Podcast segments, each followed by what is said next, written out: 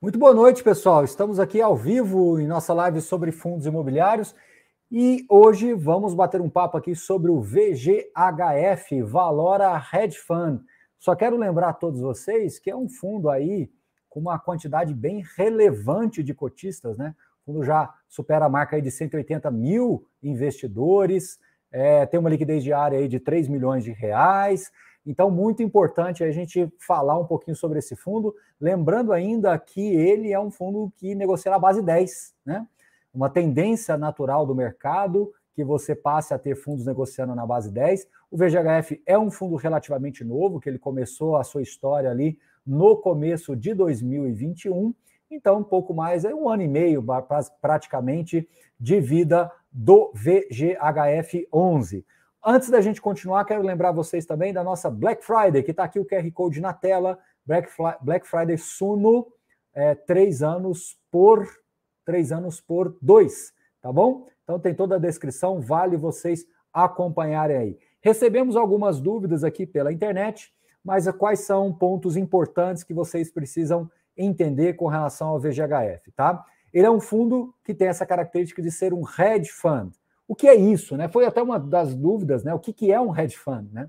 O hedge fund ele é um fundo que ele tem mais liberdade, mais discricionariedade, ele tem condições de navegar por vários mercados. O gestor tem mais liberdade de acessar vários veículos é, de investimentos que sejam ligados ao mundo, ao universo de fundos universo imobiliário, né? Então, só para vocês terem uma ideia, falando aqui em grandes números, né? Não precisar falar da vírgula, Hoje o VGHF tem cerca de 61% em CRIs, ou seja, um fundo tradicional aí de fundo de papel mesmo. As operações que ele acessa são, são operações até conhecidas aí do perfil de risco da própria Valora. Ele tem também 24% em outros fundos imobiliários, e aí fundos de papéis, ou mesmo outros fundos de tijolos, fundos de desenvolvimento, onde eles entendem que tenha é, melhor condições aí de capturar retorno. Né? Ele tem cerca de 6% em FDIC. O FDIC ele é praticamente um fundo imobiliário, só que ele com mais flexibilidade ainda, onde ele consegue acessar carteiras é, de uma maneira, uh, eu diria, mais dinâmica. Né? Enquanto o CRI ele é mais engessadinho ali, ele é mais feito sob medida para aquela operação, o FDIC ele tem mais liberdade ainda. Então, veja, é, o FDIC ele permite que o gestor aloque capital e que essa carteira que ele está alocando seja dinâmica. Ela não seja com lastro fixo, com uma garantia fixa ali, como a gente está acostumado a ver no CRIs. Né? O CRI ele é uma operação mais estruturada para atender uma demanda específica. Já no caso, o FDIC tem essa liberdade. O VGHF também tem um pouquinho de ações, cerca de 5% do patrimônio está em ações. Ações de shopping centers, ações de empresas listadas na bolsa, imobiliárias, enfim, incorporação, então o gestor também consegue navegar por esse mercado. E 2% alocado em SPS, claramente desenvolvimento imobiliário. Você vai lá, aloca capital numa SPE, visando então o ganho eh, de capital em cima daquela venda de ativos que potencialmente irão acontecer. Então veja, CRI, fundo imobiliário, FDIC, SPE e ação. Então, o hedge fund caracteriza justamente você conseguir acessar múltiplos mercados, tá? Então, o hedge fund, com esse tipo de, de, de configuração, faz com que você navegue sobre outros mercados. E as pessoas até podem se perguntar, mas Baroni, é uma evolução de um FOF? O que, que, que isso quer dizer? Que também veio essa pergunta. É um FOF turbinado? Olha, eu diria, é, sem sombra de dúvida, que é a evolução de um FOF. Eu acho que o FOF, quando ele veio ao mercado, ele tinha essa característica de ser uma cesta imobiliária, só que olhando basicamente para outros fundos imobiliários listados. O hedge fund, ele também olha para fundos imobiliários listados, mas também para outros veículos de investimentos que tenham na contraparte aí esse mundo todo imobiliário. Então, na minha, na minha opinião, é sim uma evolução dos FOFs. Isso não quer dizer que o hedge fund vai acabar com o FOF, não é isso, mas sim é uma evolução. O FOF, na minha visão, vai ficar cada vez mais direcionado a você acessar outros fundos imobiliários listados e uma maneira do gestor escolher uma cesta de fundos que ele entende que ele entenda que possa combinar aí um perfil de risco interessante para aquilo que é, é, o gestor enxerga como a melhor relação risco-retorno. Já no caso do hedge fund, é que ele fique mais descorrelacionado. É isso que eu quero que vocês entendam. O perfil do VGHF é que ele fique mais descorrelacionado do mercado. O, o FOF tradicional ele vai acompanhar naturalmente mais o IFIX ao longo do tempo. E quando você olha para um hedge fund, a ideia é que ao longo de 5, 10, 15 anos, ele fique mais descorrelacionado. Ou seja, quando o mercado estiver caindo, a ideia é que o hedge fund tenha antecipadamente feito movimentos que possa deixar a carteira melhor defendida. Por isso veio o conceito de hedge fund. O hedge aí vem de proteção, né? E aí também veio essa pergunta aí, Baroni, o, o, o, o gestor errou em ter deixado a carteira mais exposta em IPCA? Eu não diria que ele errou, mas eu acho que ele não, não conseguiu, talvez, ter tido essa dinâmica e essa proposta do hedge fund.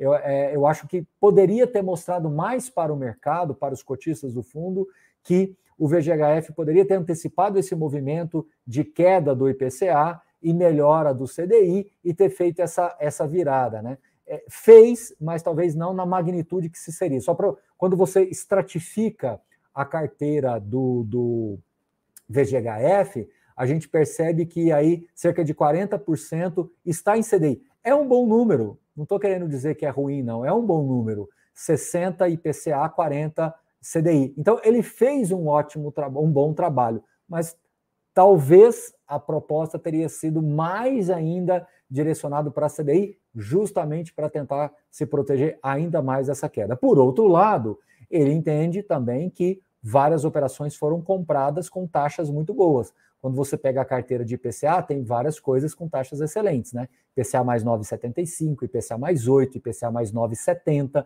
Então, por outro lado, ele está olhando também o longo prazo, porque se você olhar o VGHF, fica muito bem explícito que parte da carteira está dividida no composto de renda, cerca de 80%, e 20% nesse composto de valor. Então, ele acaba é, transitando nas duas, nas duas teses aí, tá bom? Mas o fundo vem se defendendo bem, né? Se você olha hoje, o VGHF ele negocia em linha com seu valor patrimonial. Vários FOFs ficaram bem abaixo do valor patrimonial, alguns negociando com 25, 30%. Vamos pôr na média aí 15, 20% de desconto em patrimonial em alguns FOFs, coisa que o VGHF, no caso, não fez. Então, isso mostra uma certa resiliência também em deixar o patrimônio melhor defendido. Então, eu acho que há sim pontos a serem melhorados. Quais seriam os pontos a serem melhorados? A carteira se mostrar ainda mais dinâmica para mostrar aos cotistas e ao mercado essa versatilidade. Quando a gente olha os resultados, por exemplo, dos últimos 12 meses, é, em termos de negociações, em termos de receitas, o fundo teve 80 milhões em receitas, né? cerca de 73 milhões em receitas correntes mesmo, né? dos CRIs, dos próprios FDICs, de fundos imobiliários. E apenas 5 milhões que veio de negociações. Então, quando você pega 5 milhões aqui por 80, nós tivemos aí um giro nos últimos 12 meses de 6%, 7%. Ok, mostra que a carteira de renda conseguiu defender bem, mas a carteira de valor não conseguiu ainda entregar todo esse resultado que poderia caracterizar ainda mais o hedge fund. Então, onde eu quero chegar? Em que me parece que a estratégia hedge fund, e aí eu estou falando especificamente de VGHF, sim, está no caminho correto, está na direção correta, mas ao mesmo tempo me parece que pode se fazer um ajuste fino para que o fundo fique ainda melhor caracterizado dentro desse contexto de hedge fund. Então, mais atividade. Só para vocês terem uma noção, desses 5 milhões, quase 2 milhões, né, 1 milhão e 800 foi do giro de ações, no book de ações. Então, veja como o gestor acabou girando pouco uh, os CRIs. Apenas 913 mil reais foi de resultado dos, dos CRIs. Né? Então, veja como o hedge fund precisa ser ainda mais a estratégia, desculpe, de hedge fund precisa melhor, ser melhor acentuada para que você possa, de fato, aí consagrar a evolução da estratégia. Então, Baroni, você está dizendo que hedge fund é uma evolução do FOF? Na minha visão, é o que parece ser, é o que tende a ser. Precisa, precisamos ainda bater o martelo com relação a isso? Precisamos. E só o tempo para dizer. A gente ainda precisa deixar outros gestores, outros fundos se consolidarem, termos outro ciclo imobiliário aí pelos próximos três a cinco anos, a gente conseguir verificar com, qual vai ser o comportamento, não só do fundo, mas da gestão. Eu acho que é uma gestão mais sofisticada, mais difícil de fazer. Arbitrar, arbitrar um FOF, na minha visão, é menos, não estou dizendo que é fácil, é menos complexo do que arbitrar um hedge fund, justamente pela pluralidade das, é, é, das estratégias aí que você tem internamente. Então é muito importante estarmos atentos a isso, tá? Outros fundos vindo ao mercado, né? A Baroni, o, o, da própria RBR, veio ao mercado agora com uma carteira quase toda direcionada à CDI. Claro, ele nasceu assim, então, obviamente, se você está com capital aqui no começo e você já aloca mais é, em CRI indexado a CDI, fica intuitivamente mais fácil, né? Uma coisa, por exemplo, no caso do VGHF, ele nasceu em março de 2021, quando a inflação estava muito alta, né? E me perdoe se não foi março, foi fevereiro de 2021, a inflação estava muito alta. Então ele conseguiu surfar uma inflação muito elevada, tanto que o fundo distribuiu bastante rendimento aí em 2021 e num bom pedaço de 2022. Mas qual é a característica do hedge fund? Ele tentar antecipar o movimento e ter essa, essa versatilidade da carteira. Então, vendo um cenário de inflação mais pressionada, poderia se ter virado mais a chave. Virou, mas talvez não na intensidade ou no, no, no volume que se precisava, né? Ah, Baroni, o WH, o Fin Newspaper está colocando WHGR, né? Da WHG Real Estate. Ele é um hedge fund redondinho que vem funcionando muito bem. De fato, inclusive eu fiz uma live com o gestor e a gente falou sobre é, estratégias de investimento e falamos sobre o fundo. A grande diferença, né, Fin Newspaper, é volume. No caso do, VG, do, do VGHF, é um fundo de praticamente aí 700 milhões de reais, né? Deixa eu só conferir aqui isso, 680 milhões de reais. E o WHGR é um fundo bem menor, é um fundo de 220, 240 milhões de reais. Então, de fato, é três vezes menos. Então, vale conferir aí, tá bom? Ah, ok? Olhando aqui. Como analisar um hedge fund? Excelente pergunta tá, que fizeram aqui nas redes sociais para a gente. Eu acho que analisar um hedge fund é analisar a gestão e a capacidade dela funcionar dentro do ciclo e do contraciclo. Hedge fund. Não pode se esquecer da palavra hedge. O hedge veio da palavra de proteção. Lembra daquela história, né? As pessoas compram ouro para se protegerem. Lembra de uma crise você compra ouro? Lembra desse conceito de hedge? Ah, vou comprar dólar para me proteger de uma crise. É, o dólar vai funcionar como hedge. Então, o hedge vem sempre dessa ideia de proteção, tá bom? Então, o fundo tem que se provar, eh, tem que mostrar que ele consegue se proteger. Baroni, é, que cuidado que eu tenho que ter num hedge fund? Muito importante. Inclusive, o know-how da gestora vai ter que falar muito alto. Quando você coloca, por exemplo, um pé num FDIC imobiliário, você tem que ter muita certeza de que a gestão ela está preparada para lidar com esse tipo de ativo, que na minha visão tem uma, como eu te falei, uma flexibilidade, uma liberdade muito grande internamente. Então, se você não tiver um gestor muito capaz de fazer essa análise, você pode sim ter problemas nesse crédito depois. Então, FDIC você tem que estar muito próximo é, dos seus devedores ali para que você possa acompanhar bem a qualidade de crédito. Maroni, você acha legal o FDIC, ah, desculpe, o, o hedge fund investir em desenvolvimento? Acho muito legal. No caso do VGHF, inclusive, ele tem exposição a fundos de desenvolvimento e ele tem exposição direta nas SPS. Eu acho isso, né, via permutas ou desenvolvimento direto, eu acho isso muito importante de ser feito. Eu acho que, aliás, é o grande diferencial de um hedge fund. E você tem que ter sim um time capaz de fazer uma análise de desenvolvimento apurada, porque não é fácil, não é a mesma coisa. Baroni, é, VGHF, aonde que você tá, colocaria talvez uma, um ponto que, que poderia ser melhorado? Eu acho que a carteira de CRIs do VGHF é muito próxima da carteira, para não dizer quase a mesma, da carteira de CRIs que a gente já vê no próprio VGIP, no próprio VGIR, eu acho que eles poderiam buscar operações mais específicas para que você pudesse transitar em outros tipos de mercado para não ficar mais do mesmo. É, eu já falei isso até muito recentemente, né?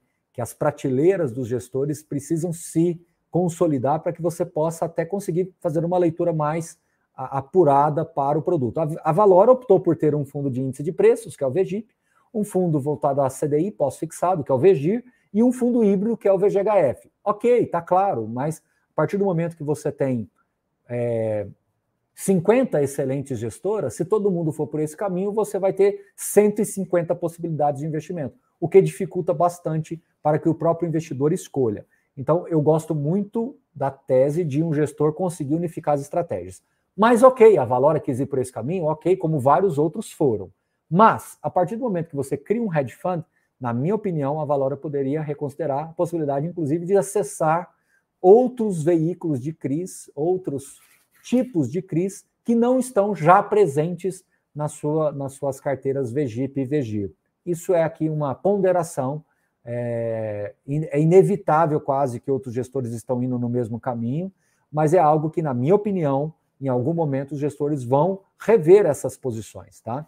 É, não porque sejam ruins, não, não é porque precisa ser diferente, para que o, o cotista tenha a opcionalidade e para que não fique uma sobreposição. Vamos supor que o cotista goste muito da Valora, o investidor gosta muito da Valora. Ao ter os três fundos, você acaba tendo um, um, um overlap, né, uma sobreposição de ativos e, consequentemente, uma sobreposição de riscos. Né? Então, seria interessante que ele buscasse alternativas diferentes de alocação. Mas isso é algo que, na minha opinião, vai acontecer naturalmente com o tempo. Eu falo que tem coisas que é só o tempo mesmo para colocar na rota e eu acho que isso em algum momento vai acontecer, tá? Baroni, uma pergunta que chegou, eu estou vendo que no chat está falando, será que ele recupera o valor, etc, etc? Pessoal, é, numa live como essa, eu não estou aqui para falar se ele vai voltar na cotação. Eu acho que o VGHF está caindo, assim como vários outros fundos de CRI caíram também. Eles estão num momento em que os rendimentos foram estão sendo pressionados. Até acho que o VGHF se segurou muito, tá? É, por ter dois terços praticamente do seu patrimônio em recebíveis imobiliários, até que ele conseguiu se segurar, porque ele tem um terço que não é e ele tem uma parcela desse dois terços de CRI que está alocado, né, cerca de 40%, que está alocado em CDI+. Então, até que se segurou bem. Tá? Outros fundos de recebíveis já passaram para o campo do desconto, então caíram e já estão negociando aí com 4, 5, 6% de desconto patrimonial. Eu acho que o VGHF caiu, mas pelo menos ele se segurou. Vai voltar para 9,80? Vai voltar para 10?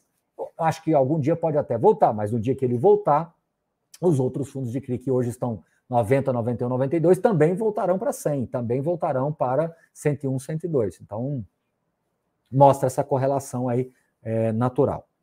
Baroni, você acha legal eles investirem em outros fundos de CRI? Sinceramente, eu acho que, como hedge fund, faz sentido sim. Porque você pode estar tá colocando para dentro riscos que talvez você não esteja disposto a tomar ou riscos alternativos. Inclusive, eles investem em fundos é, de infraestrutura, investem em fundo é, voltado, como eu falei, para desenvolvimento, fundos, é, é, é, ações imobiliárias de shopping centers, de propriedades imobiliárias, né, as properties. Então, acho que isso traz para dentro do fundo riscos alternativos, caracterizando-se caracterizando como hedge funds na sua essência, tá bom?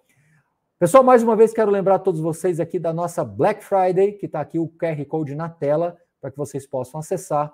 É, tem várias informações adicionais aí, três anos pelo preço de dois, tá bom? E só para concluirmos aqui com relação, com relação a, a a, a base 10. Eu acho que é uma tendência natural. Os fundos que vieram ao mercado de 2021 para cá, vários deles vieram com essa proposta de base 10. Alguns que já nasceram lá atrás conseguiram fazer o desdobramento das cotas, mas eu não acredito que isso vai acontecer com o mercado inteiro. Então, assim, fundos novos, bom, boa parte deles virão com essa base 10. Alguns gestores vão buscar sim, vão buscar sim essa estratégia Opa! Fala, Marcão! Fala, Estamos Marcão. fazendo uma invasão aqui. A surpresa, a surpresa foi, foi gigante. Ué. Peraí, deixa eu colocar meu fone. Peraí. Cadê meu fone, meu Deus? Até o Pedro invadiu... entrou aqui. O que, que é isso? É direto de Portugal? Você invadiu a, a, minha live na, na sexta-feira. A gente quis retribuir o favor. Gabi, você aqui também. Que legal. A Gabi, a Gabi é minha abastecedora oficial de chocolates, né, Gabi? É.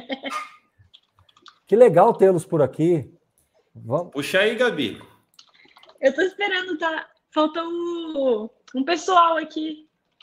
Ah, o pessoal tá atrasado. A gente marcou 8h20 é. e aí é problema deles aqui. A gente é pontual. Muito bem. Ah, Mas, professor, falando... a gente veio, veio aqui para te dar parabéns. Então, é uma surpresa para você e agradecer por tudo, viu? Obrigado, pessoal. Obrigado. Feliz aniversário. Obrigado, obrigado, obrigado. Aniversário é Parabéns, obrigado por tudo aí. Obrigado, Cláudio. Obrigado, Pedrão. Obrigado. Não é qualquer hora que a gente faz 44, né? 4.4 não é pouca coisa, né? Não, acho que o pessoal no chat aí merece todo mundo aqui mandar umas palminhas no chat. Um parabéns, professor Baroni, que o dia dele aqui, eu não sei se por acaso ele mencionou em algum lugar aí, mas se não mencionou, a gente está aqui já colocando para todo mundo. Aí, ó, chegou outro Marcos. Estamos Ô, Marcos, direto de Bora, pessoal. esse, esse aqui é uma live internacional. Tem Portugal, tem São Paulo, tem Natal, tem Goiânia. O que, que é isso, hein? Uhum. Multiplataformas, hein? Então vamos lá, gente. Sim. Parabéns pra você. Parabéns pra você. Felicidade. Muitos anos. Valeu, gente. Obrigado, obrigado. Galera, valeu, professor. Obrigado, Gabi. Obrigado pelo carinho de vocês. Hoje, hoje recebi aqui do Marcos. Obrigado, Marcão. Obrigado, time da Suna aí, Montezuma, o próprio Henrique também, Marina, a turma toda aqui. Obrigado por tudo, viu, gente? Nada. É isso aí. Pode é só uma, merece, uma pequena fração aí da, do nosso agradecimento por você também, por tudo que você contribui para não só para as pessoas que estão assistindo, o conteúdo que você passa para elas, mas tudo que você ensina para a gente também, é, profissionalmente, do lado pessoal, a pessoa que você é, inspira a gente, todo mundo aqui desse lado. Então, é um, também um obrigado nosso aqui, um parabéns de novo para você. Valeu, gente. Obrigado. Então, que bom que vocês vieram para a gente encerrar essa live aí sim com chave de ouro. Muitíssimo obrigado, pessoal que nos acompanhou aqui. Pedro, obrigado. Pô, aí tá tarde para quantas horas aí, Pedro? Aqui são 11h20, tá de boa. Pô, meu Deus do céu. Meu Deus. Obrigado, gente. Muito obrigado. Valeu, Marcos. Obrigado por entrar aí. Beijo na filhota. Valeu por tudo. Gente, muito obrigado de coração. Realmente vocês me pegaram de surpresa, porque quando eu vi que, apare... quando eu vi que apareceu a Gabi, eu, eu, confesso que eu vi primeiro o nome da Gabi, depois do Marcos. Eu falei, meu Deus, será que eu esqueci alguma coisa aqui? Será que o negócio está fora do ar? Será que está acontecendo? Mas aí, quando eu vi aí, foi aparecendo todo mundo, eu falei, ah, já, já, já entendi a surpresa. Obrigado aí, gente. Valeu. Valeu. Beijo grande para vocês. Barão, Muito obrigado. Parabéns. Obrigado, Cláudio. Obrigado pelo carinho. Tchau, tchau, gente. Um abraço. Valeu.